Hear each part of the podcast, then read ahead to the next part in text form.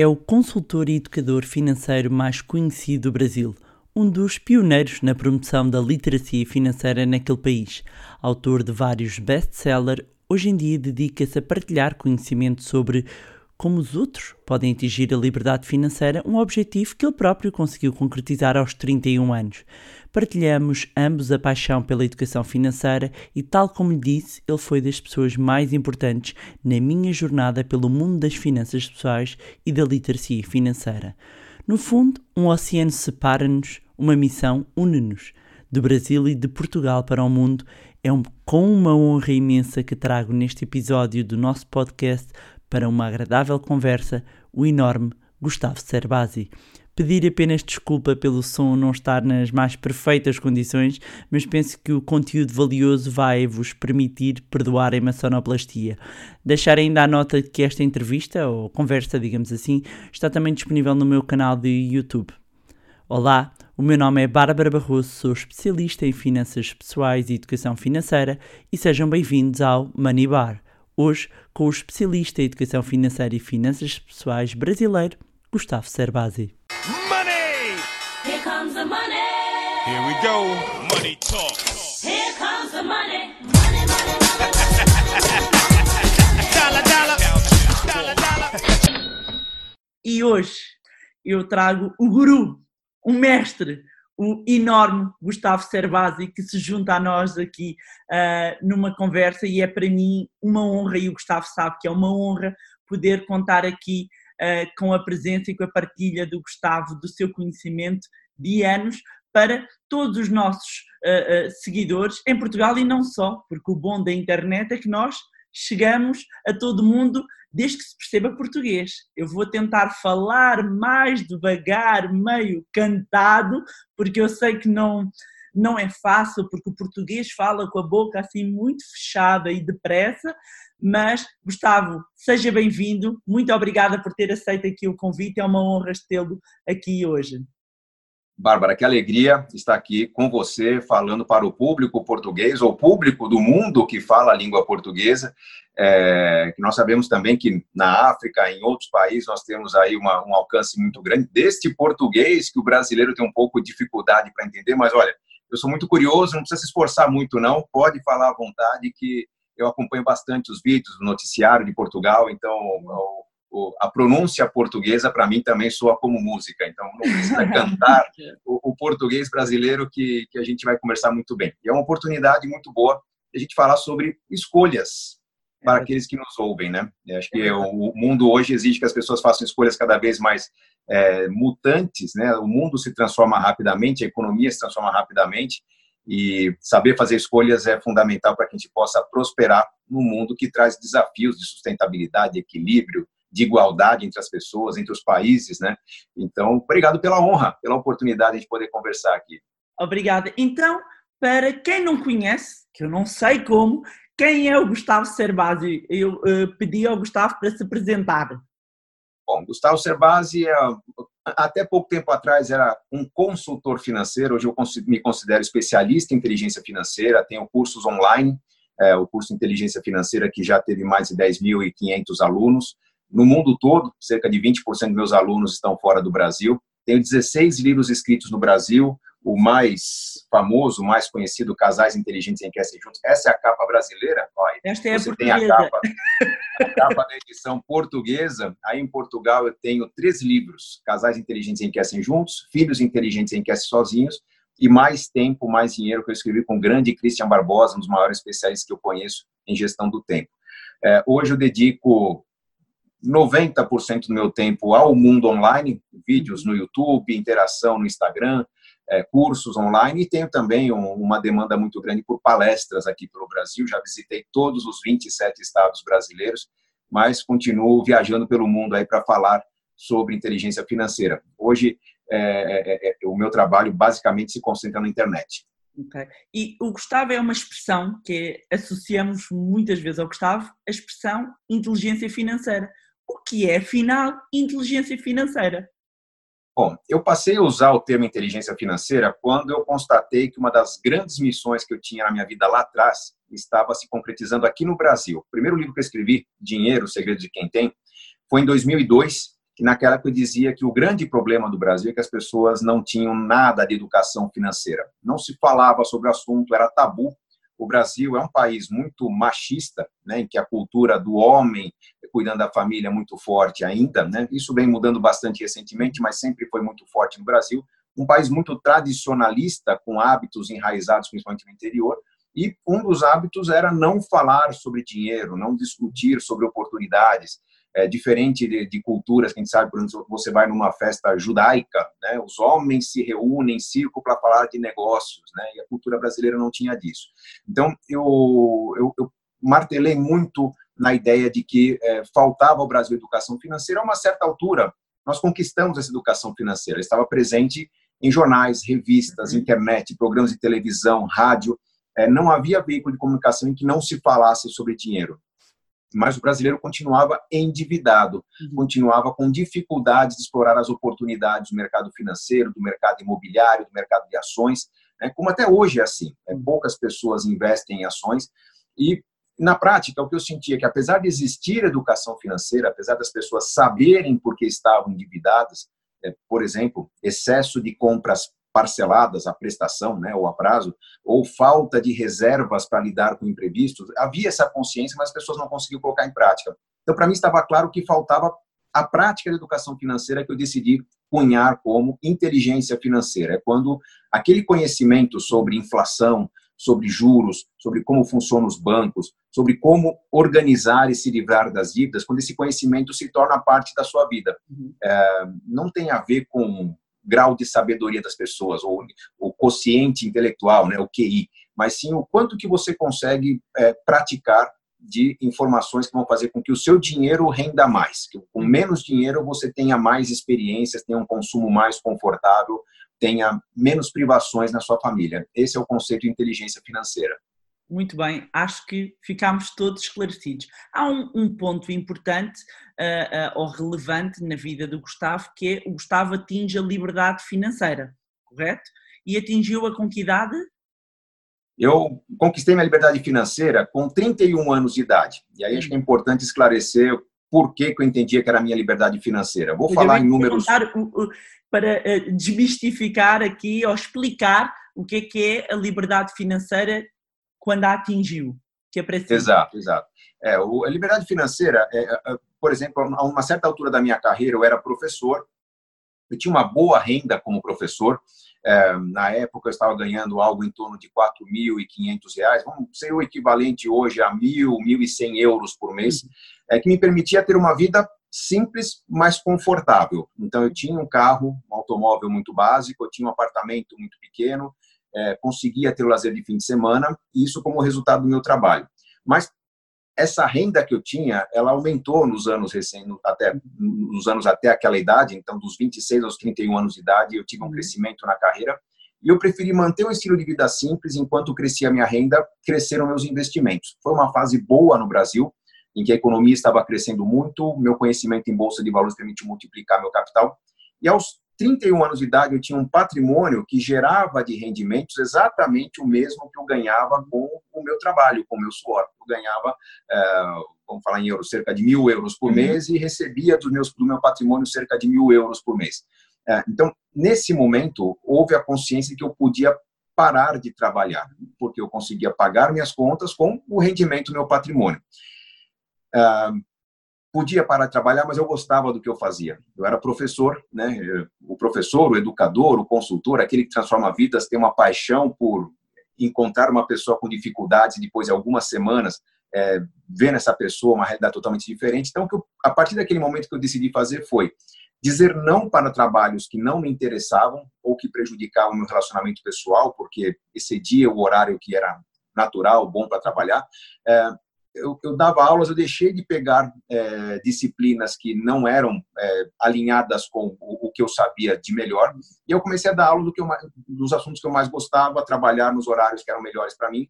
Minhas aulas ficaram melhores e a carreira começou a crescer quando eu cheguei à conclusão que ela poderia parar. Então, não é que eu poderia deixar de trabalhar. Foi ainda maior, não é? Exato. Então, quando eu pude parar de trabalhar, na verdade, eu comecei a trabalhar com o que realmente me encantava, me apaixonava.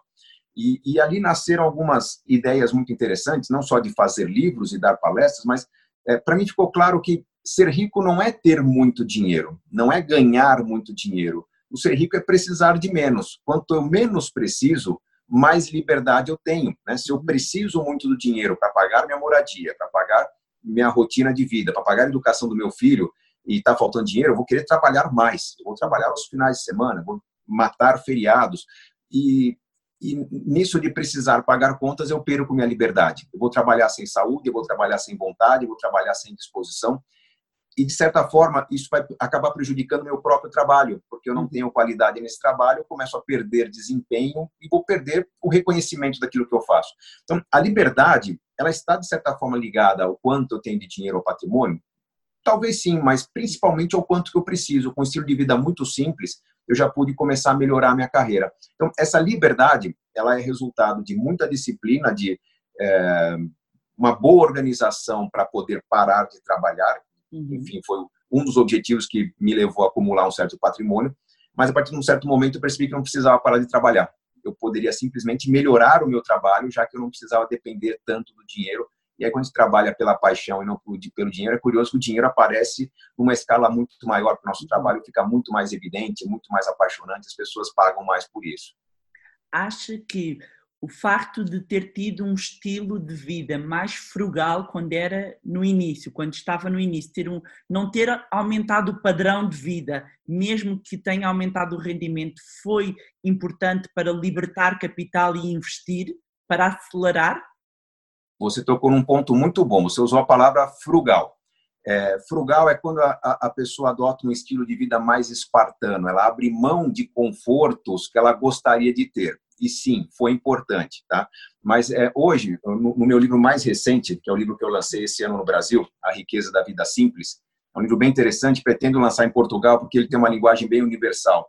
É, eu discuto nesse livro que se eu não estou satisfeito com a minha vida, se eu percebo a uma certa altura, pode ser aos 30 anos, aos 40, aos 60 anos de idade, que eu não vou chegar onde eu gostaria, eu não vou me aposentar, me retirar de forma confortável, é, eu tenho que mudar o estilo de vida. E essa mudança passa pelo processo de adotar a frugalidade, ou que a gente usa o termo minimalismo. Uhum. Eu vou me livrar de tudo que não é mais é, é, totalmente necessário na minha vida. Então, eu vou vender o que eu não estou usando, eu vou me desfazer de um guarda-roupa que é, é muito complexo, que tem uma variedade muito grande, eu vou simplificar minha vida. Mas isso é uma parte do processo. A partir do momento que eu tenho um estilo de vida mais frugal, eu elimino da minha vida o que não é estritamente necessário, eu tenho mais espaço para novos consumos e novas experiências. Então, o minimalismo é uma etapa, é um passo a caminho do essencialismo, quando eu passo a ter mais na minha vida daquilo que é realmente importante para mim. Então, vamos supor que eu goste muito de cozinhar mas eu não consigo cozinhar porque eu não consigo, eu não tenho tempo e dinheiro para fazer um curso de gastronomia, eu não consigo equipar a minha cozinha com panelas de qualidade, com fogão de qualidade. Isso me entristece. Então, uma etapa para eu conseguir isso na minha vida é eu simplificar minha vida a ponto de talvez até mudar de moradia para moradia mais compacta, mais simples, mais retirada da cidade, uhum. é, para acabar com as dívidas, para fazer uma certa poupança e, num segundo momento, comprar um apartamento que tem aquela cozinha Uhum. fantástica que eu possa equipar, que eu, eu, num estilo de vida já sem os custos da dívida, eu possa ter mais daquilo que é mais importante para mim. E nesse momento eu me torno uma pessoa apaixonada pela minha rotina, pelo que eu faço, e a tendência é que essa paixão contagie pessoas. Amigos vão me presentear com aquilo que realmente uhum. é, faz parte da, da, minha paixão, eu vou ter mais experiência, vou poder ter mais dinheiro para cursos. E, e a frugalidade, o estilo de vida mais simples, me permite ter um orçamento com mais disponibilidade para cursos, para viagens, para experiências. Então, sim, é frugalidade, mas eu não queria que as pessoas entendessem como vou abrir mão do conforto. Não, eu vou ter talvez vai uma casa menor. No fundo, vai priorizar. Portanto, eu Exato. vou aumentar aquilo que me traz prazer e cortar naquilo que para mim não tem relevância. Exato. Preste atenção no estilo de vida dos jovens de hoje que não estão pensando mais em ter automóvel, que estão compartilhando moradia, dois grandes gastos da família tradicional, né? automóvel e moradia, habitação. Então, quando se elimina esse gasto, quando se racionaliza esse gasto, esses jovens têm muito mais dinheiro para experiências de intercâmbio, de aprendizado, de viagens que combinam educação e descanso. Então, eles têm um estilo de vida muito mais rico, porque permite a eles ter mais experiências culturais, com mais pessoas, com mais aprendizado. Enfim, eles não sentem falta de ter uma casa, a sua casa mais simples não é um peso, não é um fardo, mas sim a oportunidade de ter uma vida com mais experiências. E, e, e, pegando aí num ponto que o Gustavo falou dos dois grandes gastos, também em Portugal, da casa e o automóvel, que nas famílias sempre pesaram mais, são três, é a casa, o automóvel e a alimentação. São os três Sim. grandes gastos aqui das famílias portuguesas. Se na sua opinião, na sua visão do, do Gustavo, se as grandes poupanças fazem-se uh, nestas grandes áreas, da casa, do carro, ou se é no cafezinho, se é uh, nestas pequenas coisas? Bom, o cafezinho, é, ele é até motivo de piada, de brincadeira, né? Quando as pessoas fazem aquelas contas, olha, um cafezinho por dia, ao longo de 30 anos, vale um automóvel. É verdade. Mas se eu tirar o cafezinho da minha vida, se eu tirar o, o, o happy hour no, no, fim da semana, se eu tirar o, todo o conforto que eu tenho na minha vida, eu vou ter muito dinheiro e uma vida muito frustrante. Então, não é cortando o cafezinho que eu vou ter uma vida mais rica, mas eu preciso ter consciência do cafezinho. O que acontece é, no Brasil, com certeza em Portugal, é que a pessoa tem um ganho mensal e ela sabe muito bem o quanto ela gasta com habitação, o quanto ela gasta com automóvel, o quanto ela gasta com alimentação. E no Brasil, a alimentação é até um pouco mais barato que na Europa. Nós temos uma produção muito farta aqui, mas aqui, por exemplo, a educação pesa muito mais do que na Europa, né? Porque aí vocês têm uma educação pública melhor que no Brasil. Então, é, o, o, brasileiro tem uma consciência muito grande desses grandes gastos, o português também. Na hora de fazer os pequenos gastos, ele tem a impressão de que tem sobras no orçamento. Então, se eu ganho 1.200 euros por mês e gasto apenas mil, sobram 200. Só que 200 vai um pouco no cafezinho, um pouco na água, um pouco num bom livro, um pouco no passeio, e a pessoa não percebe que é, logo ela já gastou todo o dinheiro que ela tinha de, so, de sobras e, de, e, vai acabar assumindo uma prestação, um compromisso financeiro que é, não estava nos planos. Nessa hora começa a dívida, porque ela não percebeu que os vários cafezinhos ocupavam todo o espaço no orçamento que ela tinha. Então, eu tenho que dar atenção aos pequenos gastos, não eliminar-os da minha vida. Quando eu dou mais atenção aos pequenos gastos, eu começo a ter um comportamento um pouco mais contido, ou vou entender esses pequenos gastos como uma grande experiência da vida. Né? O, o, a riqueza que eu tenho no dia a dia de estou com sede, bebo uma água, estou no ócio ou numa fila, né, ou, ou um tempo de espera, vou comprar um livro, é, enfim, eu, eu vou experimentar situações de conforto porque eu tenho condições de pagar as situações de conforto. Tem muita gente que não consegue isso porque seu orçamento está completamente engessado. E um ponto importante, Bárbara, quanto mais eu tenho de gastos com lazer, cuidados pessoais, qualidade de vida, mais preparado eu estou para imprevistos. Problemas. Eu posso ter um problema de saúde, eu posso ter um pequeno acidente, eu posso ser convidado para uma festa e preciso comprar um presente que não estava nos planos. Se eu tenho bons gastos com lazer, eu cancelo o lazer dessa semana e pago o presente resolvo meu problema de saúde, eu não tenho complicações. Se meu orçamento é muito encaixadinho, eu pago habitação, eu pago alimentação, eu pago o meu automóvel e não sobra nada, o primeiro problema que eu tiver na vida começa aquela dívida que vira, uhum. cria o efeito bola de neve, né? Foge ao meu controle.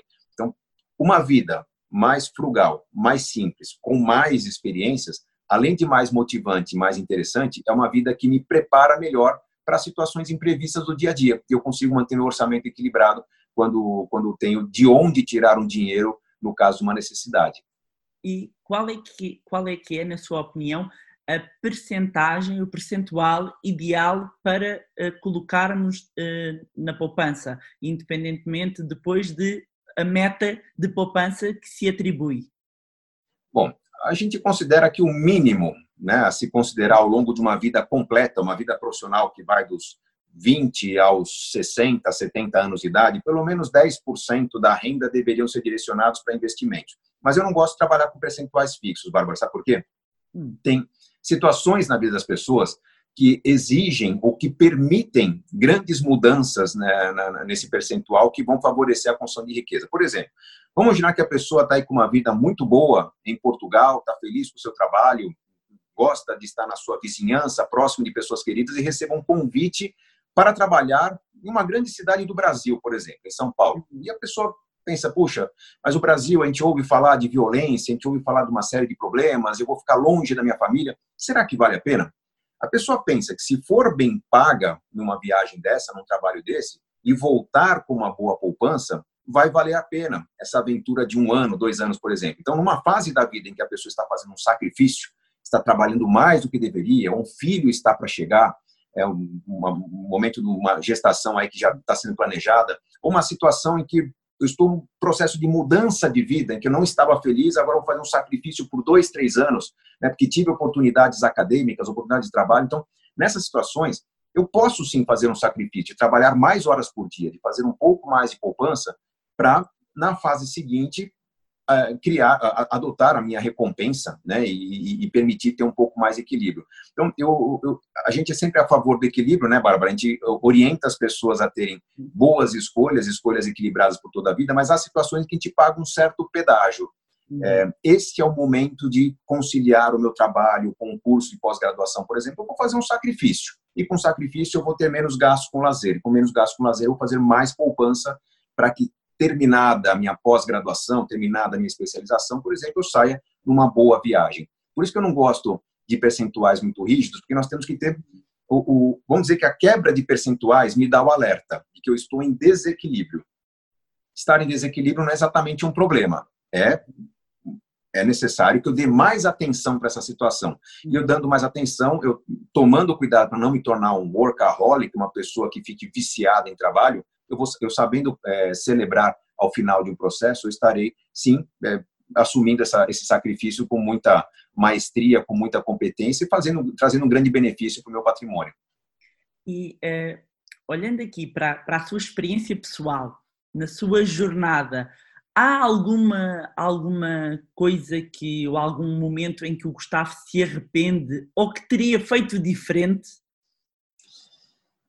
Olha, boa pergunta, Bárbara. Na verdade, eu cometi muitos erros na vida, né? Mas eu não consigo me arrepender desses erros, sabe por quê? Porque eu, eu costumo transformar todos os meus erros em lições que eu levo para o público. Por exemplo, uh, em 2004 eu fui ao Canadá. Eu vivi durante oito meses no Canadá.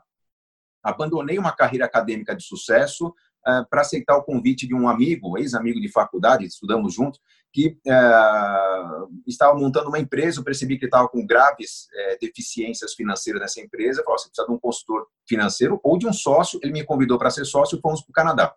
Não deu certo, felizmente, senão nós não estaríamos conversando aqui nesse momento, Bárbara. Foi uma experiência, sim. Em termos de empreendedorismo, é, deu algum resultado, a empresa foi vendida em pouco tempo, mas quando eu voltei, eu voltei com uma bagagem muito rica e uma vontade muito grande de orientar pessoas que estavam nesse processo de mudança de vida, de mudança de, de cultura, de país, ou, ou simplesmente mudança de carreira. É, eu transformei todo esse aprendizado em conteúdo, em livros, em vídeos. Mesma coisa recentemente, eu citei agora há pouco meu livro A Riqueza da Vida Simples. Ele é resultado de uma experiência em família que eu fiz recentemente, de tentar entender como que é a vida é, fora de uma grande cidade, se eu já tenho condições de viver com um custo elevado uma cidade como São Paulo, e São Paulo tem um custo muito próximo uma cidade como Nova York, bem mais cara que Lisboa, por exemplo, é, se eu posso viver bem numa cidade como São Paulo, como seria viver a 50, 60 quilômetros de São Paulo? E eu comprei uma casa de campo, reformei essa casa de campo, é, o custo da reforma foi incrivelmente maior do que eu imaginava, porque eu decidi colocar nessa casa algumas práticas sustentáveis. Então, tratamos o nosso próprio esgoto. A famosa casa inteligente. A casa inteligente. Então, nós tratamos o próprio esgoto. Eu capto a água da chuva, que é uma região de fortes chuvas em São Paulo. É, a gente é, cria a própria energia, a gente é, gera a própria energia através da, da, da, das placas fotovoltaicas, enfim. Mas tudo isso era uma novidade no Brasil. Então, como era novidade, construir de um jeito, não deu certo, faz novamente, não deu certo, faz uma terceira vez, e percebi que se eu soubesse desde o começo que essa terceira vez era o caminho, eu teria feito uma casa muito mais barata. O que, que eu fiz?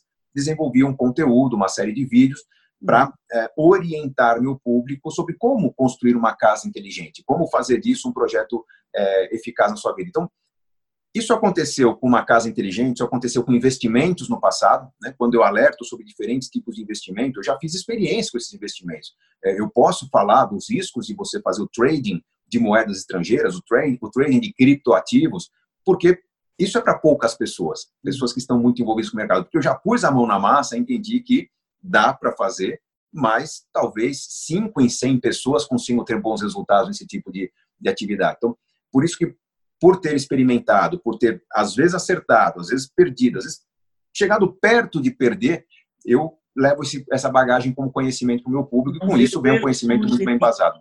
Não vê o erro como algo negativo? Não. Se eu voltasse no tempo, Bárbara, se eu voltasse lá para meus 15 anos de idade, eu tomaria o cuidado de percorrer exatamente o mesmo caminho que eu percorri com os mesmos erros. E acho que é, essa, esse é um aprendizado para muitos, porque quantas pessoas às vezes não tentam empreender um negócio próprio, montar uma pequena empresa, um, um quiosque no shopping, é, não dá certo numa situação, não dá certo na segunda, não dá certo na terceira, a pessoa desiste.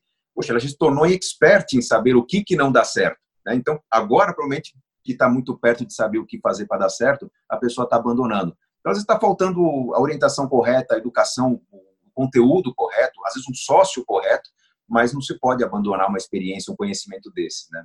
E quais é que foram as maiores aprendizagens, os maiores aprendizados uh, nesta jornada? Bom, eu, eu acho que não há aprendizado maior do que aquele aprendizado é, que vem de pessoas com experiência, com bagagem. Né? Então, eu tenho meus mentores, né? meus mentores são, são pessoas da academia, o meu, o meu primeiro orientador de mestrado, o José Roberto Securato, ele é conhecido em todo o mercado é, de capitais brasileiro, então, foi uma pessoa que era um dos brilhantes professores de finanças que eu tive, eu sabia que eu não queria ser um professor de finanças como ele, né, para ensinar sobre cálculos derivativos, sobre é, finanças dos negócios, mas eu queria ter aquela didática dele, então aprendi com o que foi um grande mestre. Eu tive meu pai como grande referência, né, um homem que trabalhou muito ao longo da vida, ele, ele sofreu muito com excesso de trabalho, mas assim que ele se aposentou, infelizmente se aposentou por, situação de transplante, de doença, ele passou a, a, a ser um ser humano muito é, próximo da família, muito apaixonado pelos netos, muito é, é, ansioso por compartilhar com as pessoas aprendizados que ele teve com a vida. Então, meu grande herói, meu grande mentor foi meu pai, e eu tenho referências no mundo acadêmico, uma delas foi meu primeiro orientador de mestrado, pessoas que é, me ensinaram a ter responsabilidade. E acho que é é importante falar de responsabilidade, Bárbara, porque é, quando você me convidou para essa conversa, eu vi todo o cuidado que você tem com o seu trabalho, a exposição que você tem na mídia, né, o, enfim, é, estamos conversando aqui porque você já tem uma reputação construída. Tem muita gente hoje na internet que sai falando sobre assuntos porque o assunto está na moda e a pessoa fala é, sem propriedade e sem propriedade, ela não sabe que está errando, então ela erra com confiança, né? o que faz com que ela passe uma vergonha alheia, ela não sabe que está passando vergonha, mas depois de um tempo ela tenta vender um curso, ela tenta vender um serviço, ela não consegue, porque não tem reputação, ela não tem conhecimento, ela não tem embasamento no que ela fala e ela comete erros. Então, é, a responsabilidade de parar, pensar, organizar as ideias é fundamental. No mundo da internet, em que sai uma notícia nova e todo mundo quer comentar primeiro, eu, particularmente, eu tomo cuidado de esperar as pessoas comentarem e estudar o assunto um pouco melhor. Minha resposta vem um pouco depois, mas ela vem muito mais embasada, diferente de um release da imprensa, por exemplo, que todo mundo fala a mesma coisa. Né? Então, tomo cuidado de fazer minhas reflexões, minhas contas, minhas simulações, antes de tecer qualquer consideração sobre investimento, sobre um produto, sobre um, um fato novo da economia local, enfim, para que meu público é, é, é, tenha um, um, uma opinião embasada. Isso, me, isso remete a uma situação que eu tinha lá na escola, Bárbara, quando eu, eu, sempre fui muito estudioso, eu era um aluno muito responsável, só que muito quietinho, eu era muito tímido. E a professora ensinava, ensinava, dava as aulas, tal, no final ela perguntava: alguém tem alguma dúvida?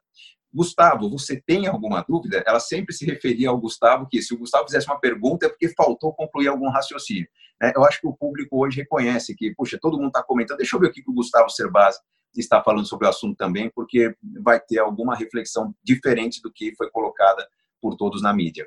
E não ir logo no quente, não é? Há muita gente hoje em dia com a internet e tudo rápido ainda nem, nem temos a confirmação da notícia e já estão a comentar, a criticar, a dar conselhos, não deixa a poeira assentar, fazer. Uh, uh, muitas vezes multiplicando, multiplicando fake news, muitas vezes. Sim, né? sim, sim, Notícia que não foi confirmada, fatos, fatos que não são sérios, não são, não são confirmados, são, são perigosos. Né?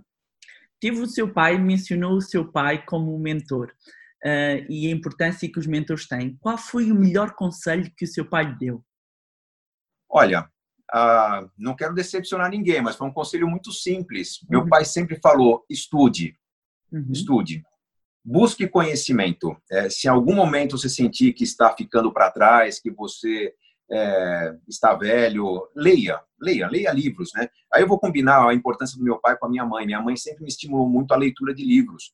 É, hoje eu leio, em média, um livro por semana, mas esse é um hábito que eu tenho desde a minha juventude. Então, até quando as pessoas perguntam qual foi o melhor livro que você leu, puxa, mas são tantos.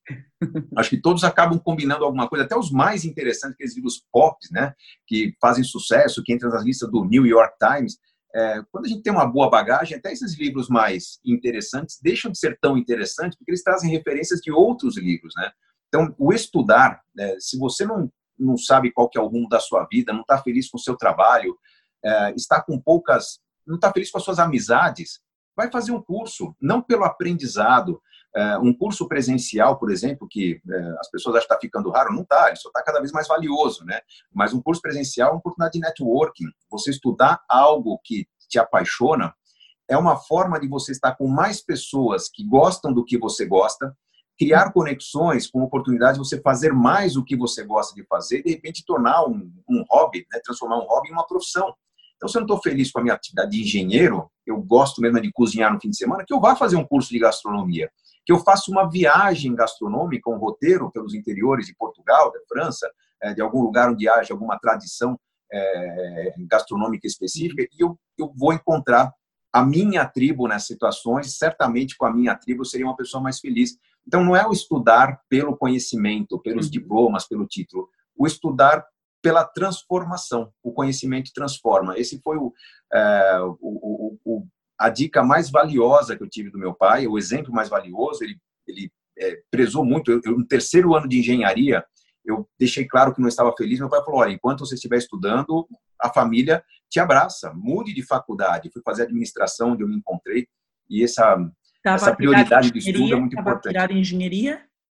engenharia mecânica. Eu, hum. eu, eu, eu, era muito bom na área de exatas, matemática, física e química, fui para engenharia, mas não estava feliz em engenharia. Naquela época, no Brasil, a, a economia era muito fechada, poucas indústrias de automóveis, eu, eu percebia que o emprego não era fácil com engenheiro formado. Eu decidi fazer administração simultaneamente em engenharia durante um período. E Dois? Duas faculdades ao mesmo tempo mas era, é, é, vamos lá, eu, eu, tinha engenharia, predominava o estudo pela manhã, eu, como eu falei, eu sempre fui um bom estudante, então não achava que seria um problema levar duas faculdades, mas foi durante dois meses que eu fiz as duas faculdades simultaneamente, eu percebi que meu caminho estaria na administração, aí decidi encerrar meus estudos em engenharia e seguir pela administração, não me arrependo, é, fiquei uhum. muito feliz nesse caminho. Pegando, o, o Gustavo pegou aí num ponto importante que eu gostava de ouvir a sua opinião, que é, em Portugal, na Europa, agora têm aparecido um pouco alguns defensores de que não vale a pena ir para a faculdade, que não vale a pena estudar, que uh, uh, as pessoas podem fazer o seu aprendizado sozinhas.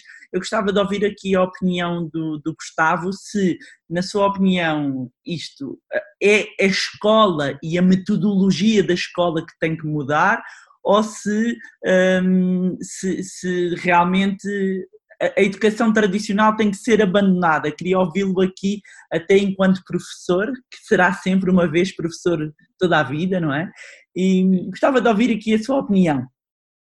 Bom, é, é um ponto muito interessante para a gente refletir, porque hoje, por exemplo, eu tenho um bom espaço no, no mercado digital, né? sou um sucesso no, nos canais online aqui no uhum. Brasil e tenho comigo um time de 30 pessoas, é, das quais 10 não fizeram faculdade. Né? São, uhum. são, é um time de pessoas bastante jovens, especialistas em marketing digital, em Custom Relationship Management, é, em, enfim, programação, Big Data, que são assuntos mais recentes que fazem parte desse mundo das fintechs, da, das, das startups, dos unicórnios da vida. Uhum.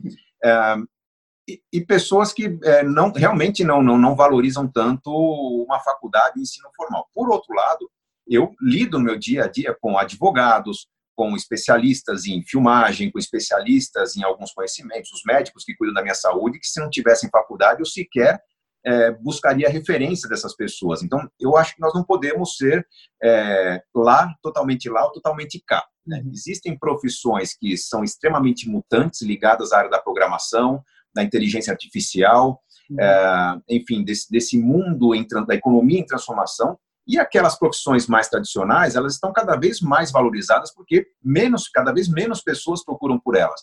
Então, eu acho que quem já sabe qual é o seu rumo na vida, uhum. tem que ter um pouco de coragem, convicção para abrir mão de uma faculdade, entender que não, eu vou para o caminho da programação, do aprendizado, de vários pequenos cursos, experiências que vão moldar minha carreira.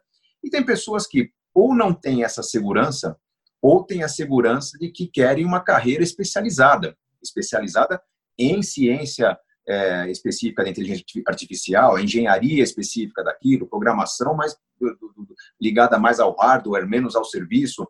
Então, é, eu acho que há espaço para as duas situações, né? E o que acontece é que quanto mais as pessoas procuram do lado, mais valorizadas ficam as pessoas do outro lado. Uhum. Se meu filho decidir fazer uma faculdade, eu quero que ele faça hoje a melhor faculdade na área que o apaixona. Uhum. Se ele decidir não fazer faculdade, eu acredito que eu teria que estar mais próximo dele e, e, dar os alertas e mostrar quando ele está, de repente, titubeando em relação ao caminho, não, não tem certeza do caminho a seguir, porque essa, carre essa carreira sem faculdade é uma carreira muito similar à do profissional liberal, né? Uhum. aquele que não tem um empregador, não tem um empregador, não tem um emprego. Ele tem que tomar mais cuidado com as suas férias, com a construção do seu futuro, com a organização das suas finanças, por quê? Porque ele está fora do que seria ah, aquela, aquela aura de proteção que o emprego traz para ele. Mas ele certamente será uma pessoa com mais liberdade. Então, a pessoa que começa uma faculdade, por exemplo, ela só tem que ter a consciência que talvez ela não se encontre nessa faculdade, não veja nela a sua realização, e talvez ela tenha que mudar de faculdade. Mas uhum. eu tenho três filhos hoje, né? Um, um filho não é tão... Meu filho mais velho tem 12, ele tem uma filha de 10 e uma filha de 8 também. O mais velho não é estudioso, mas ele é muito apaixonado por pessoas, pelo esporte. Uhum. Então, eu não quero que ele é, entre nas melhores faculdades do mundo, que ele corra atrás de uma carreira acadêmica, talvez ele não seja feliz nesse ambiente. Já minha filha do meio é extremamente estudiosa, ela briga por notas, por competição, então ela tem o perfil para as faculdades.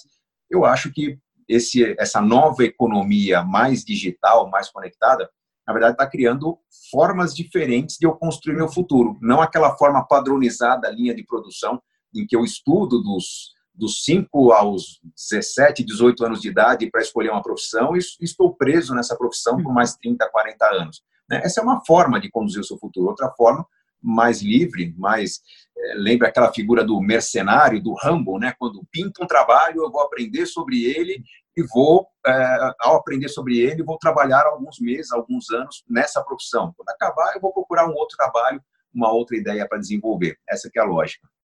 E eh, muito obrigada pela, pela reflexão. Acho que ficou aqui um ótimo apanhado, no fundo, de que há espaço para todos os tipos de perfis e que ainda bem que há alternativas para todos os tipos de perfis. Vou pegar aqui neste livro, não é? Eu estava aqui a ver, Gustavo, esta edição que eu tenho é de 2009. Uhum. Já tem 10 anos. Esta 10 já, anos. já tem 10 anos, passaram num instante. E este está em espelho, mas é Casais Inteligentes e Enriquecem Juntos, um, foi um dos grandes, um dos, há mais, grandes sucessos do, do Gustavo. E aqui para o nosso público, e não é porque tem que comprar, como é óbvio, mas quais é que são assim os passos base para os casais então enriquecerem juntos? Bom, existem algumas lições fundamentais. A mais importante, sem dúvida alguma, é conversar sobre dinheiro. Né? É, é, o casal que discute sobre planos, que é, conversa dois sobre a próxima viagem, sobre a próxima habitação, sobre ter filhos, que mudanças que vão ter na rotina, esse casal vai ter, primeiro, uma vida é, mais de maior confiança um no outro, segundo, uma vida é, com maior preparo para imprevistos, para situações inesperadas, porque nós temos hoje é, dois tipos de casais muito mais comuns do que o ideal. Um casal bastante comum é, é aquele em que cada um cuida do seu próprio dinheiro. Ambos trabalhamos, temos sucesso na carreira, é, cada um tem sua poupança, cada um tem seus hábitos de, de, uhum. de, consumo, um gosta de estar mais com a família, um gosta de estar mais com os amigos. Então, basicamente, o casamento é uma sociedade feliz, né, em que aos finais de semana ou numa viagem, ou na cama, existe aquilo que a gente chama de relacionamento, mas na prática são duas vidas independentes e aparentemente satisfeitas. Esse casal vai sofrer muito no futuro. Quando, de repente, a carreira de um dos dois não não, não for mais bem sucedida e o outro e, esse, esse que não está sendo bem sucedido depender um pouco mais do outro e não há um acordo sobre isso, ou seja, não corre atrás do seu do seu futuro, do seu trabalho, porque eu estou resolvendo minha vida. Então, naquele momento, vai se perceber que não são exatamente um casal. Então, é, tudo eu, tudo você, mas não existe o nós. Existe um outro modelo de casal que é exatamente o oposto. Tudo é nós. Né? Nossa casa, nosso filho, nosso futuro, nossa religião. É, e a religião influencia muito nessa questão do nós. Né? Nós somos uma família, né? deixamos de ser aqueles indivíduos que se conheceram. É, esse casal tende a se arrepender no futuro é, do fato de dois seres humanos diferentes que se apaixonaram pelas diferenças um do outro, na verdade, o que nos atrai é o que o outro agrega à nossa vida. Então, esses seres humanos diferentes se apaixonaram pelas diferenças e, no final, essas diferenças morreram. O casamento fica muito morno, porque é, passou a ser uma média do que eram dois ótimos. Então, o ideal não é nem um extremo em que somos apenas nós ou que somos apenas eu e você. O ideal é eu, você e nós. Um mais um é igual a três. Aquele relacionamento em que nós temos um planejamento para as conquistas da família, nós teremos filhos, nós teremos aposentadoria, nós vamos reformar a nossa habitação. E temos o eu também. Eu gosto de viajar e você gosta de cozinhar. Eu gosto de presentear e você gosta de experiências. Então, se o casal consegue conciliar essa, esses três hábitos ou três construções ao longo da vida, será um casal mais feliz, porque estará construindo uma vida familiar é, da qual não se arrependerá, mas terá as experiências individuais que, na verdade, são tempero do relacionamento. Em relação às questões do dinheiro, os opostos se atraem. E eu acho que, o, agregando a primeira lição né, de que conversar sobre dinheiro é muito importante, né, para se entender a necessidade do outro, uma outra lição muito importante é entender que o eu não é menos importante do que o nós. Haverá concessões ao longo de toda a vida. Neste momento, estamos nos esforçando para o plano do nós. Vai nascer um filho, né? Mas assim que nascer um filho, eu quero voltar a viajar. Então, nós vamos fazer um pequeno sacrifício para que eu possa realizar o sonho de fazer uma viagem. E esse tipo de troca acaba valorizando bastante o relacionamento. Mas é possível uma pessoa que é assim mão de vaca mesmo e outra pessoa que é gastador, esbanjador, ter sucesso no casamento ou vai haver muita briga? Bárbara, é incrível porque esses perfis acabam se apaixonando com mais frequência, sabe? Porque o, o gastador traz para o poupador, para aquele que é, é mais rigoroso com os controles, traz a ele um mundo com mais experiências, uma uhum. vida mais rica. Né? A pessoa que é muito controlada, muito disciplinada, tem uma vida muito certinha, de repente conhece alguém que extravasa, que gosta de uma festa, que gosta de se vestir bem. Então, essa pessoa agrega ao outro uma uhum. vida interessante.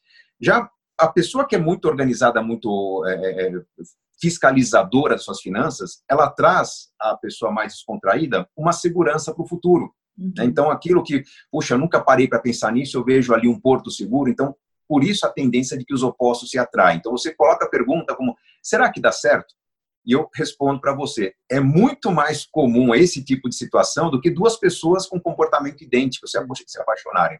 Então, isso é um problema, porque haverá conflitos em razão disso, as briguinhas de casal acontecem por causa disso, mas como cuidar? O, basicamente, ao se conversar sobre o assunto, vai se perceber esses extremos. E quando se percebe, as, é, é questão de cada um se policiar um pouco e administrar os excessos. Então, eu ter a consciência que estou sendo muito controlador, mas já que eu sou controlador, eu vou, vou concordar em separar uma verba para a gente sair de férias e realmente descontrolar e não pensar em dinheiro, gastar aquele dinheiro sem preocupação, enfim, é, é importante para que a gente dê uma normalizada nos extremos, né, e não, não, não fique puxando só para um lado, só para o outro. E um detalhe importante, uhum. é muito incomum, é muito comum eu receber nas filas de autógrafos em eventos a pessoa vem com o livro Casais Inteligentes em Casting Juntos e fala assim, ó, autografa para minha esposa, por favor. Eu falo, olha, Posso te fazer um favor? Eu quero autografar para sua esposa, mas para você também. Porque se você está pedindo para autografar para ela, porque você acha que ela gasta muito. E se isso está sendo um problema, provavelmente o errado é você.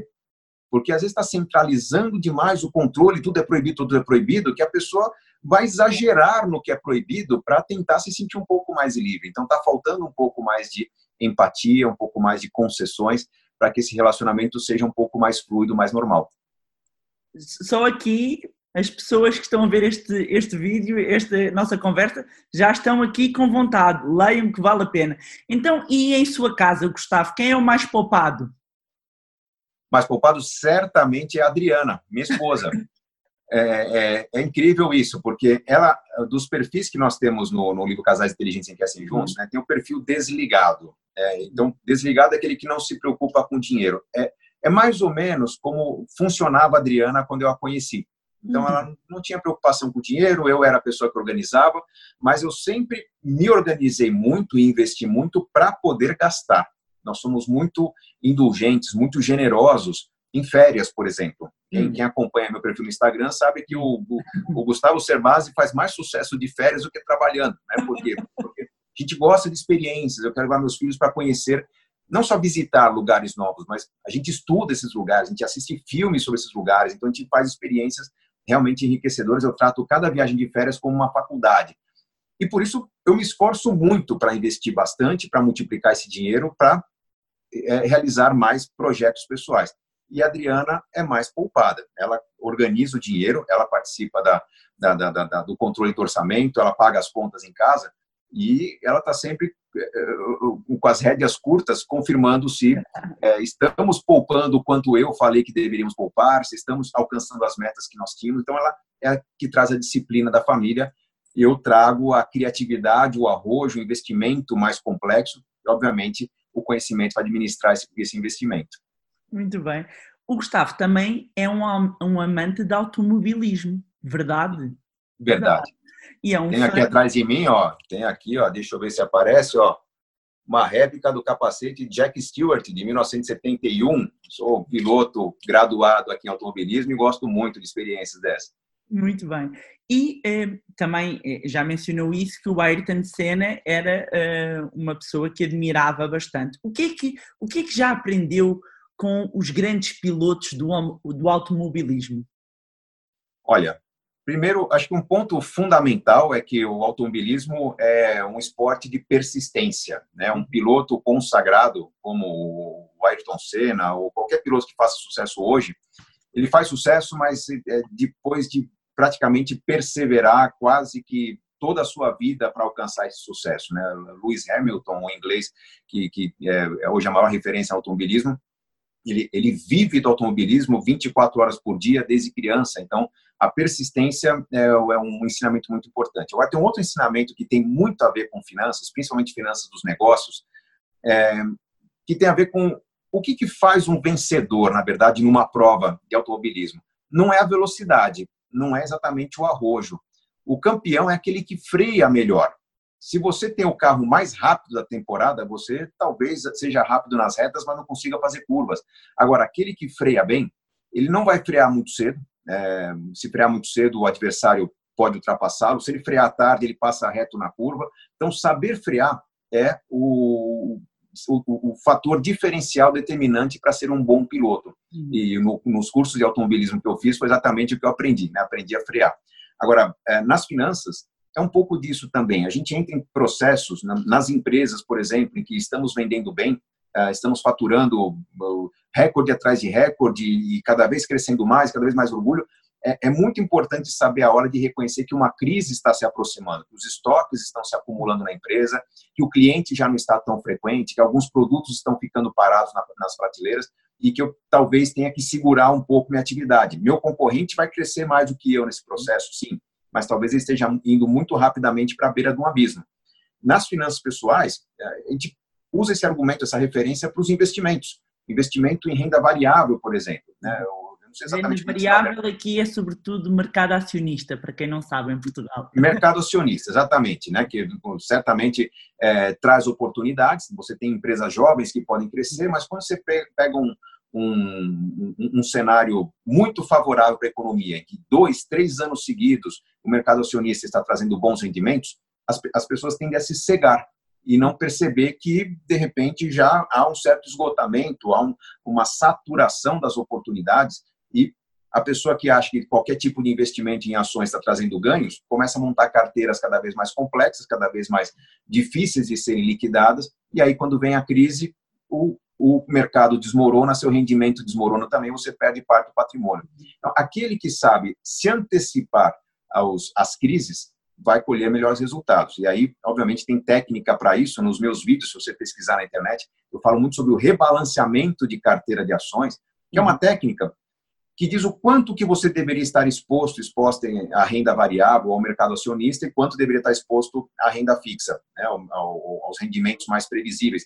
Que acredito que em Portugal também, mesmo os rendimentos sendo zero negativo. É só explicar aqui quem nos está a, a, a ouvir, aqui em Portugal e, e também mesmo no, no, noutros mercados que não no Brasil, a renda fixa, quando nós falamos aqui em obrigações, certificados da Forro, estamos a falar de dívida pública ou privada. Ok? Portanto, é renda, no Brasil é renda fixa porque tem um cupão e nós sabemos à partida qual vai ser o retorno. Ok? Está fixo, já está fixado. Renda variável, como o nome indica, é porque varia. Portanto, quando falamos em renda variável no Brasil, em Portugal estamos a falar de ações, investimento em bolsa e ações e não só, mas investimento essencialmente em bolsa em ações. Agora já fiz é, aqui a explicação. Já. E eu, eu vou complicar um pouquinho a reflexão, porque em Portugal também tem a opção de investimento em ações com rendimento bastante previsível, uhum. que são fundos de ações de empresas concessionárias de serviços públicos, de rodovias, de trens, de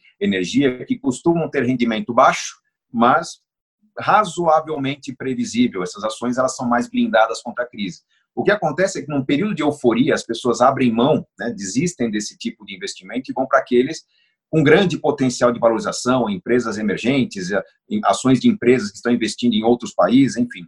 E é muito importante que a gente saiba balizar o nosso risco e não nos expor demais ao, à renda variável ou aos ganhos que uhum. variam muito ao longo do tempo. Então, o que acontece numa crise é que, numa crise, não, desculpa, num, num período de bonança, é que as pessoas acabam ficando muito confiantes com o rendimento de produtos que, enfim, tem um risco muito maior. Há uma procura de investidor por esse tipo de produto, quando deveria, em algum momento, saber balancear sua carteira. Ou seja, eu deveria ter 20% da minha carteira num ativo de maior risco, mas eu estou com 40% porque esse ativo rendeu muito.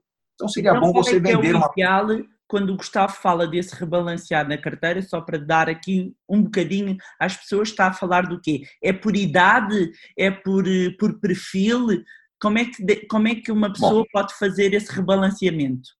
Existem várias técnicas, Bárbara. A primeira referência é aquela regra que a gente chama de regra dos 80. Você pega o número 80 e subtrai a sua idade. Então, eu tenho 45 anos de idade, 80 menos 45 dá 35. 35% é o máximo que eu deveria ter na minha carteira em renda variável ou mercado acionista. Né? Uhum. Então, é, se eu estou numa fase de muito envolvimento com a bolsa de valores, estou estudando o mercado e minha carteira não está em 35%, está em 50%. Eu estou errado? Você está, eu, estou fora do que seria o ideal. Então, se uhum. eu estou fora do ideal, eu tenho que passar a acompanhar com mais frequência, dar mais atenção uhum. às notícias, às informações, às recomendações de investimentos, porque provavelmente eu estou tendo um ganho muito elevado por estar me aproximando do fim de um ciclo de ganho, de ganho generoso. Uhum. Então, essas regras elas servem para nos chamar atenção para o desequilíbrio, o desequilíbrio é o momento de dar mais atenção. Então, a regra dos 80 é uma primeira referência. Uma referência muito melhor que a regra dos 80, como você falou, é o chamado perfil de investidor. Quando eu vou investir através de um banco, de uma corretora de valores, eu vou preencher um questionário com informações sobre a minha experiência, sobre como eu reagiria a um comportamento de mercado, é, enfim, o, e, e, com, essas, com essas respostas, o, a, o, algoritmo do banco, da corretora, vão, vão me dar uma informação de qual que é o meu perfil de investidor. Uhum. Conservador, moderado, arrojado, é uma referência que se complementa à regra dos 80. Uhum. E, e, há um terceiro conceito que é o chamado alocação de ativos. Uhum. Eu vou investir de forma mais conservadora, com investimentos de rendimento mais previsível, apesar de pequenos, quando eu sei que esse dinheiro precisa estar disponível em um prazo curto, um ou dois anos. Quanto menos, quanto menor a certeza que eu tenho em relação ao prazo que eu, que eu vou resgatar o dinheiro, mais risco eu posso assumir. Eu posso ter uma uhum. carteira mista de investimentos e deixar o tempo se encarregar de comprar caro, vender barato, um bom gestor de fundo de investimentos, é, conduzir minha carteira ao longo do tempo, e lá na frente uma carteira moderada ou agressiva tende a ter um desempenho melhor do, do que uma carteira conservadora. Mas eu preciso do tempo para colher esses resultados. E como é que é atualmente o seu portfólio de investimento? Como é que tem, eh, quais é que são os ativos? Estão por regiões? Tem Brasil, Estados Unidos? Como é que tem? Bom, vamos lá. É, é uma carteira complexa. Felizmente, eu tive muito sucesso no meu trabalho, tive, tive bons ganhos nos últimos anos. Mas a minha carteira é tipicamente conservadora, porque eu alcancei minha independência financeira aos 31 anos de idade. Hoje estou com 45. Então, o que aconteceu a partir dos 31 anos de idade é que é, o dinheiro que eu passei a ganhar com o meu trabalho não era um dinheiro mais para pagar minhas contas. Né? Uhum. Obviamente que o dinheiro que entra eu pago as contas, mas o, a minha organização pessoal é eu posso pagar minhas contas com rendimento do meu patrimônio. Então, se meu patrimônio rende 3 mil reais por mês, eu posso gastar Essa 3 mil reais. renda passiva. Uhum. Exatamente, a renda passiva. Então, todo o dinheiro que eu ganho com o meu trabalho, eu uso para aumentar meu patrimônio. Então, uhum. a cada dia trabalhado, a cada dinheiro que entra na minha conta, eu tenho uma renda perpétua, uma renda passiva para o resto da minha vida. Obviamente, tem que administrar, porque tem um certo grau de risco, mas uma renda que é é, é, sustentável, porque ela vem do patrimônio e não do meu tempo de trabalho. Então, para manter essa carteira, meu perfil é um pouco mais conservador. No Brasil, é, hoje nós temos um, um, um mercado que está sendo cada vez mais falado, que é dos fundos imobiliários. Né? Investir durante um tempo em imóveis. Imóveis toma tempo, pouca liquidez. Você tem um imóvel de 500 mil reais, por exemplo, é, para vender esse imóvel, 500 mil reais, vamos falar de um pouco mais de, de 100 mil euros, né? Mas vender esse imóvel, eu preciso encontrar um comprador que queira aquele imóvel, que tenha os 100 mil euros na mão para fazer a negociação, é, não é tão simples. Agora, um fundo imobiliário, eu posso colocar mil euros, 5 mil euros, 20 mil euros e, e comp encontrar comprador e vendedor todo o tempo. Então, eu tenho bons fundos imobiliários, eu tenho muitos fundos multimercado, que são uhum. fundos que têm uma carteira, a maior parte é, em renda fixa, é, uma parte menor em renda variável, o mercado acionista, mas que com, nos últimos anos já tem predominado cada vez mais essa participação em mercado acionista. No Brasil, hoje, a renda fixa está perdendo importância e nós estamos passando a nos comportar como o investidor em Portugal, o investidor na Alemanha, nos Estados Unidos, com uma carteira predominando no mercado acionista. Então, é, são ações de empresas, mas ações conservadoras, ações que é, são pagadoras de dividendos. Então, uhum. tenho bancos, tenho construtoras, tenho é, empresas do, do, do, mercado de saúde no Brasil, mas que foram escolhidas principalmente porque privilegiam o rendimento é, que elas me pagam anualmente na forma de dividendos. E das poucas ações que eu tenho, o rendimento é interessante porque foram ações compradas muitos anos atrás. Então, proporcionalmente, eu estou ganhando muito mais do que o investidor que pagou um valor maior pelas ações esse ano. Então, uhum. é, minha carteira, basicamente, fundos imobiliários, fundos multimercado, uma parcela hoje já menor de fundos de renda fixa, né, ou uhum. atrelados a títulos públicos brasileiros, e tem alguns imóveis ainda dos tempos que aqui no Brasil a gente tinha muito medo de alguns governos que estavam... Está tudo, é... tá tudo em, em, ações, ou está tudo com exposição ao mercado brasileiro ou também internacional? Muito pouco ao mercado internacional, não chega a 5%, o que, sinceramente, é, pode ser considerado até um, uma falha na minha própria estratégia de investimento, mas é, o, a exposição que eu tenho ao mercado internacional é, é, simplesmente porque são fundos globais uhum. que não priorizo uma estratégia específica, mas o que, que é mais oportuno no momento, eu tenho lá uma parte nesses investimentos internacionais. Mas a economia brasileira ela tem se mostrado muito interessante. Ela sofreu muito nos últimos anos. Uh, se a gente entender que o mundo passou uma fase de prosperidade e otimismo nesses anos uhum. recentes, o Brasil não passou por isso. Então, hoje se fala de uma possível recessão internacional. Né? É, esse jogo Estados Unidos-China uhum. é, tem afetado as bolsas no mundo todo, mas o que, se, o que é uma linguagem bastante consensual é que o mundo está saturado. Né? E a própria preocupação das gerações mais jovens com maior sustentabilidade, com menor consumismo, é, com, vamos dizer, uma, um consumo é, é mais equilibrado, está fazendo com que as empresas é, tenham maior dificuldade de se valorizar. Então, Fala-se de uma recessão internacional. Acontecendo essa recessão internacional, teoricamente, bolsas e consumo no mundo tendem a cair. No Brasil vai cair menos, porque já não, não cresceu. Né? O Brasil está é, tá passando por uma crise há cinco anos, então isso favorece muito o mercado local, por isso que eu privilegio o mercado brasileiro. E pegando aqui, há pouco falou aqui, mencionou dos filhos, e eu também tenho filhos, eu tenho um com nove e outro tem seis, vai fazer sete, então mais ou menos a mesma idade, e então uh, perguntava-lhe, uh, e porque é, é, uma das perguntas que mais, mais chega uh, e, e vai bater muito. Em algo que ambos, nós os dois nos preocupamos, que é a educação, e neste caso é a educação financeira, que conselhos é que o Gustavo dá para os pais começarem a introduzir o tema dinheiro e que, que, que lições ou que dicas podemos dar às crianças e aos filhos para ensiná-los uh, uh, aqui as bases, digamos, da educação financeira e da boa gestão das finanças pessoais? Bom, vamos lá. Eu confesso que eu, eu me policio bastante, me fiscalizo bastante para não exagerar na linguagem do dinheiro aqui em casa, porque meus filhos veem papai na internet, na televisão, ouvem no rádio, só se fala de dinheiro, então eu não quero misturar muito uhum. é, o, o, trabalho com a vida pessoal. Então eu tento não fazer com que eles sejam crianças que falam de dinheiro 24 horas por dia. Mas eu, eu, eu deixo muito claro para eles que todas as conquistas da família são fruto de algum tipo de escolha, de algum tipo de sacrifício. Então nós é, temos muito claro, nós paramos e sentamos em volta da mesa para decidir, por exemplo, o próximo destino de viagem. Nós hum. conversamos isso durante um certo tempo. É, nós conversamos coisas que, por exemplo, algum tipo de consumo específico. Ah, eu quero pôr um quadro no meu quarto. Vamos, vamos comprar um quadro na próxima viagem. Fica uma recordação dessa viagem. Então, a gente tem sempre algum tipo de discussão ligada ao que, que sacrifício que estamos fazendo uhum. e que celebração que nós teremos. Então, é, uma primeira lição é ensine seus filhos a celebrarem, não a poupar, não a construir apenas, não a se privar, mas se privar para quê? Poupar para quê? E não adianta falar que o filho tem que se aposentar rico, porque na, na visão da criança, é, enquanto o adulto completa um ciclo a cada mês, quando chega o pagamento pelo seu trabalho, uma criança, uma criança o ciclo se completa no máximo a cada semana, quando chega o fim de semana.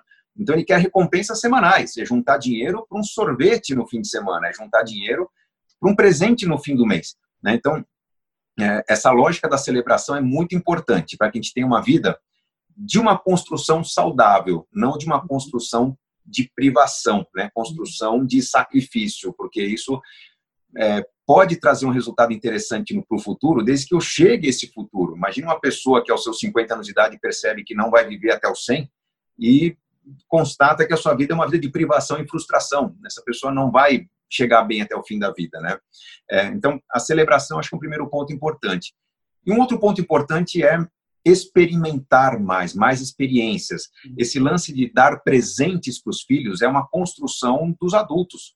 É, eu tenho a felicidade, aí eu, eu, considero que é um mérito da nossa família, é a felicidade de quando datas festivas, festivas se aproximam, como o Natal, como o Dia das Crianças aqui no Brasil, férias, a pergunta das crianças não é o que, que nós vamos ganhar, mas sim o que, que nós vamos fazer nessa data. E é muito importante, Bárbara, se você for fazer nesse momento, você ainda é jovem, eu também sou, mas fazer um retrocesso do que foi sua vida, você vai lembrar dos momentos. É você não vai lembrar exatamente de coisas que ganhou. Talvez alguma bicicleta, alguma uhum. coisa que foi muito importante, muito marcante, sim. Né? E esses presentes têm que ser realmente tratados como celebração. Mas eh, essa coisa de ir passear ao shopping center e voltar com presente, visitar um, um filho, um neto e presentear, não está agregando muita coisa. O que agrega é você assar um bolo com seu filho, com seu neto, é você é, entender que ele está no processo de tédio, videogame em casa, vamos jogar uma bola, vamos passear, uhum. está chovendo, vamos pôr uma capa de chuva e passear um pouco na chuva. Isso vai marcar a vida dessa criança e ela vai entender a diferença entre preço das coisas e o valor das coisas, das experiências. Nós temos que ensinar nossos filhos a, a, a ter mais valor na vida e não simplesmente pagar o preço de grifes, de, de coisas que são um pouco duráveis. Excelente reflexão e é, é perfeita aqui para lhe deixar, só tenho aqui mais umas questões, não, ficávamos aqui horas, claramente, os dois somos ah. apaixonados por esta área, não é? Sem dúvida. Mas um, pegar nesse ponto, e é muito interessante essa reflexão do celebrar, porque vai, eh, estamos aqui a trabalhar já desde pequeno o mindset da criança. E este era Sim. um ponto que o Gustavo também refere muitas vezes a questão do mindset e uma questão aqui, e, e muitas vezes eu, eu, tento falar isso com as pessoas, a questão da mente rica e a mente pobre, que não é a carteira, é a mente, não é? Portanto, eu perguntava-lhe quais é, quais é que são aqui os princípios para desenvolvermos um mindset, uma mentalidade de riqueza?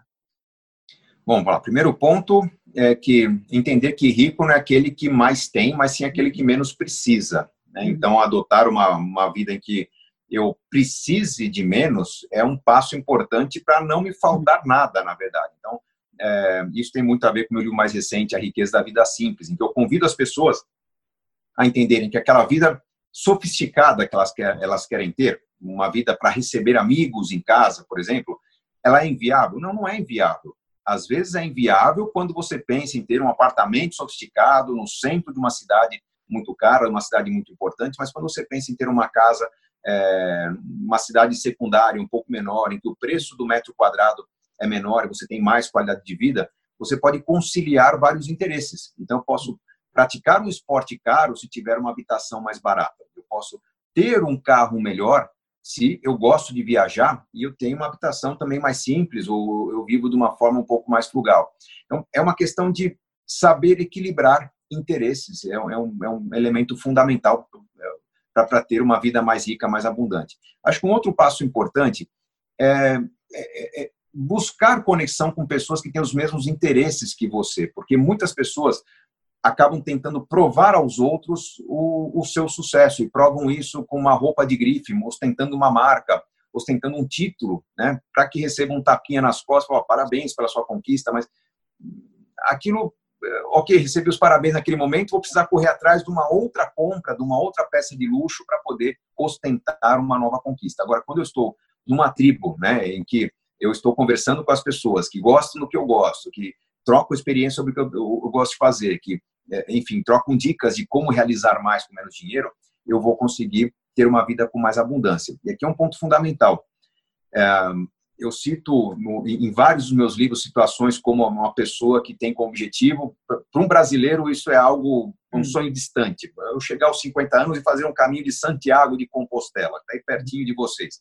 Né? Para vocês é uma simples peregrinação. Para um brasileiro é o gasto de uma vida. Muitos brasileiros que nunca viajaram para fora do país pensam que ao completar 50 ou 60 anos, uma data específica, vão comprar uma passagem aérea para a Europa né, e vão passar 20, 30 dias né, numa situação de peregrinação e colocam isso como um grande objetivo na vida. Uhum. E, de repente, é, dois, três anos antes, essa pessoa ou adoece e percebe que não vai realizar o sonho, ou começa a realizar o sonho e percebe que tem medo de avião porque nunca viajou, ou viaja até o começo do caminho de Santiago e percebe que, puxa, que pena que eu não, não tinha o ato de caminhar em volta do parque da minha cidade, vou ter que andar toda essa distância, eu não sabia que seria tão difícil. Pessoas que não estão habituadas, uhum. elas terão dificuldade em concretizar seu sonho.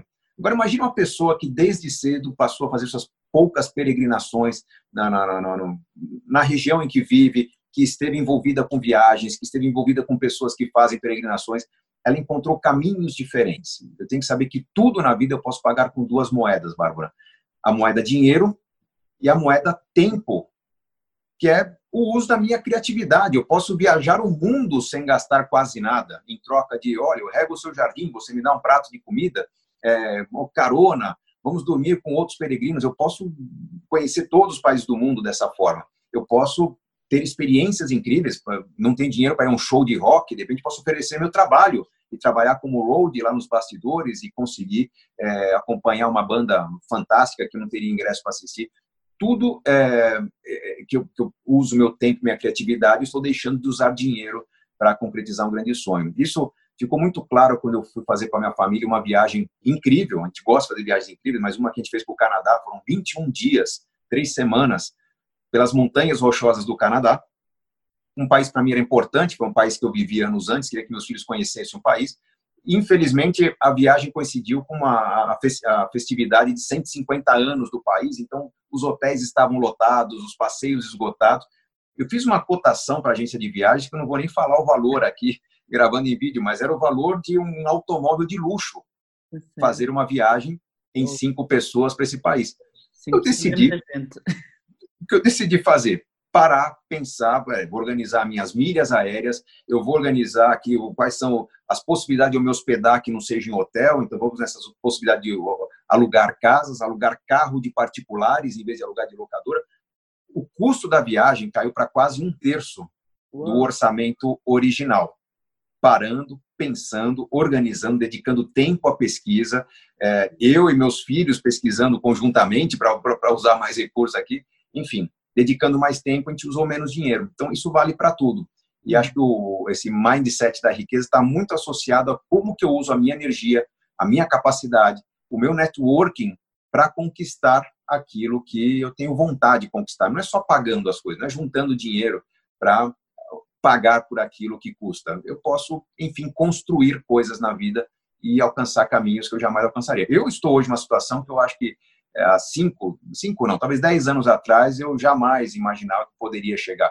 Né, com três filhos, estudando em boas escolas no Brasil, com, com duas propriedades que a gente usa, que a gente chama de casa, fora outros imóveis e patrimônio, mas isso fruto de uma construção muito responsável, muito cuidadosa.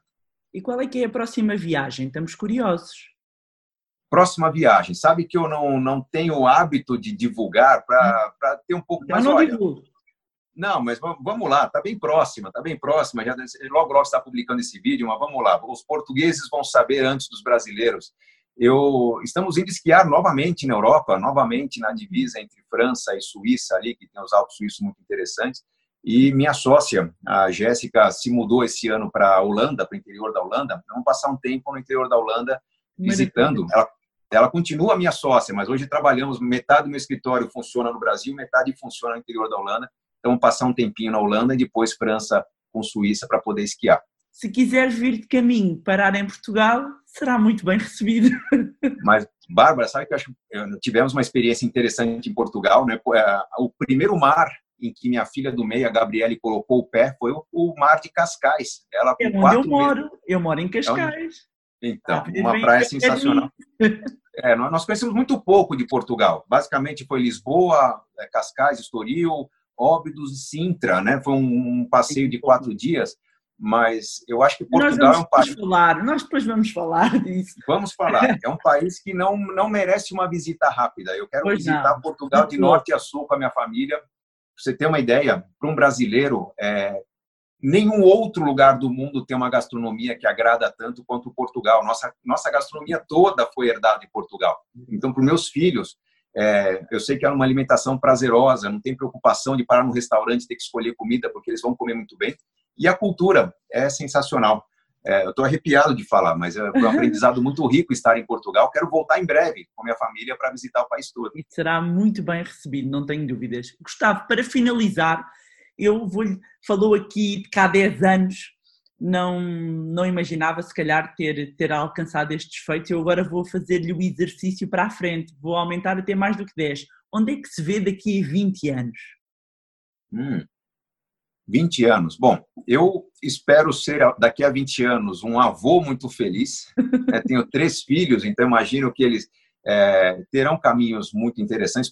Hoje, meu grande desafio é, é preparar bem o caminho deles. Eu não gosto de impor a meus filhos é, que faculdade que eles vão fazer, que curso que eles vão fazer, enfim, eu, eu, eu estou oferecendo para eles a melhor educação possível.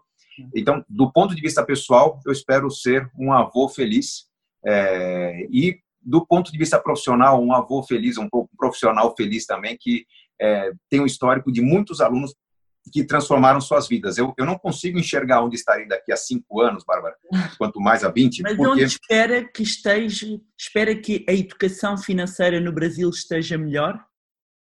Olha, eu, eu acho que a educação financeira no Brasil neste ano de 2020, que vai começar agora, já terá um grande feito que eu acho que é o resultado do trabalho de muitos profissionais, que ela passa a fazer parte oficialmente é, da Base Nacional Comum Curricular, é, é BNCC, que é a, a, o, a relação das disciplinas obrigatórias em todas as escolas do Brasil. Então, educação financeira, a partir de 2020, obrigatória nas escolas privadas e escolas públicas.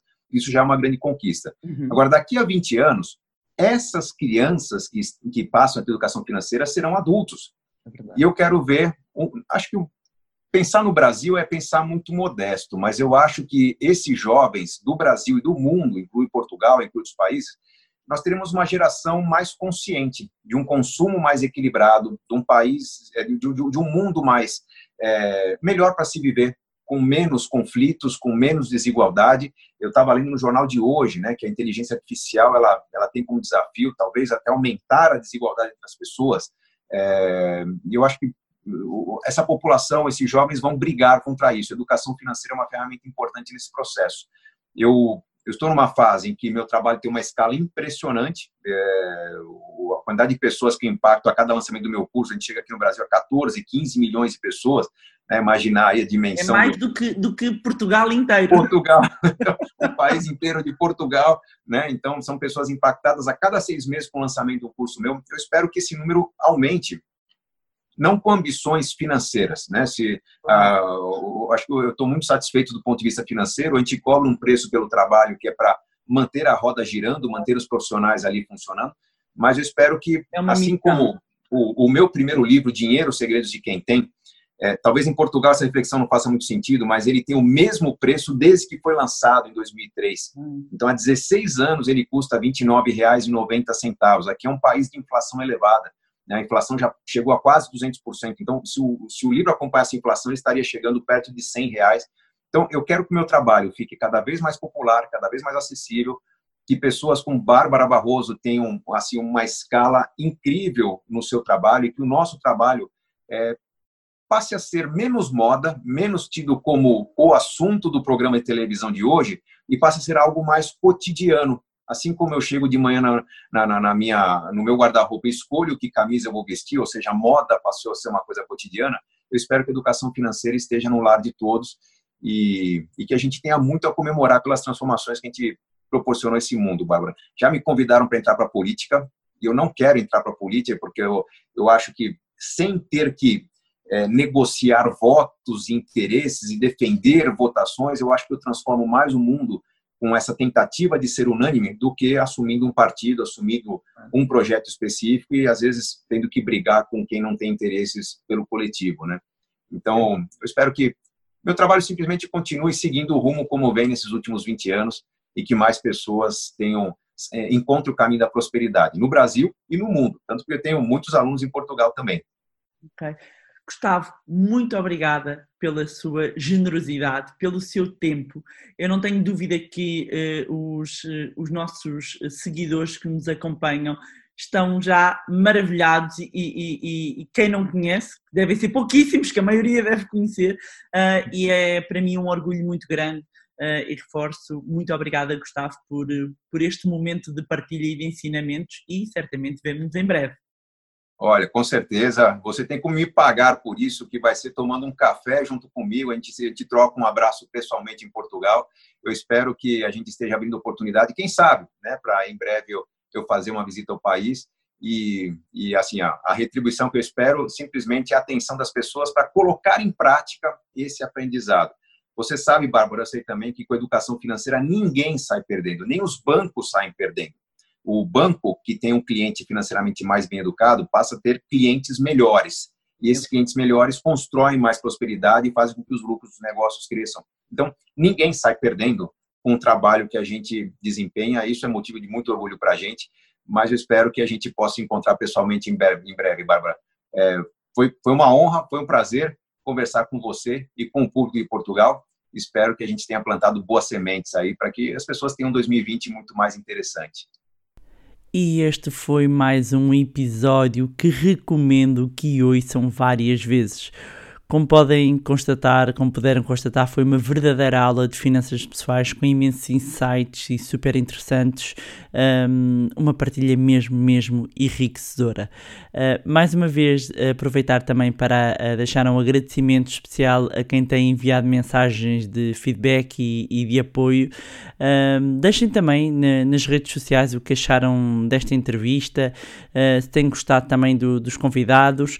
Um, já quem tenha dúvidas dúvidas específicas, vou relembrar para enviar para o consultório financeiro para o e-mail info barbarabarroso.pt. Relembrar então que as perguntas escolhidas são respondidas no meu Instagram. Para quem ainda não segue, não sei como, Bárbara underscore underscore Barroso. Aliás, eh, já vão encontrar respostas às questões enviadas, ou seja, já está no ar o consultório financeiro no meu Instagram. Passem por lá. Mais uma vez, não se esqueçam de subscrever o podcast, deixarem uma avaliação no, no iTunes para que mais pessoas possam ter acesso a estes conteúdos. E se gostaram deste episódio e acham que vai ser útil a outras pessoas, sejam familiares ou amigos, partilhem. Quanto a nós, encontramos no próximo Money Bar. Money! Here comes the money! Here we go! Money talk! Here comes the money! Money, money, money, money, money, money. dollar, dollar! Dollar, dollar!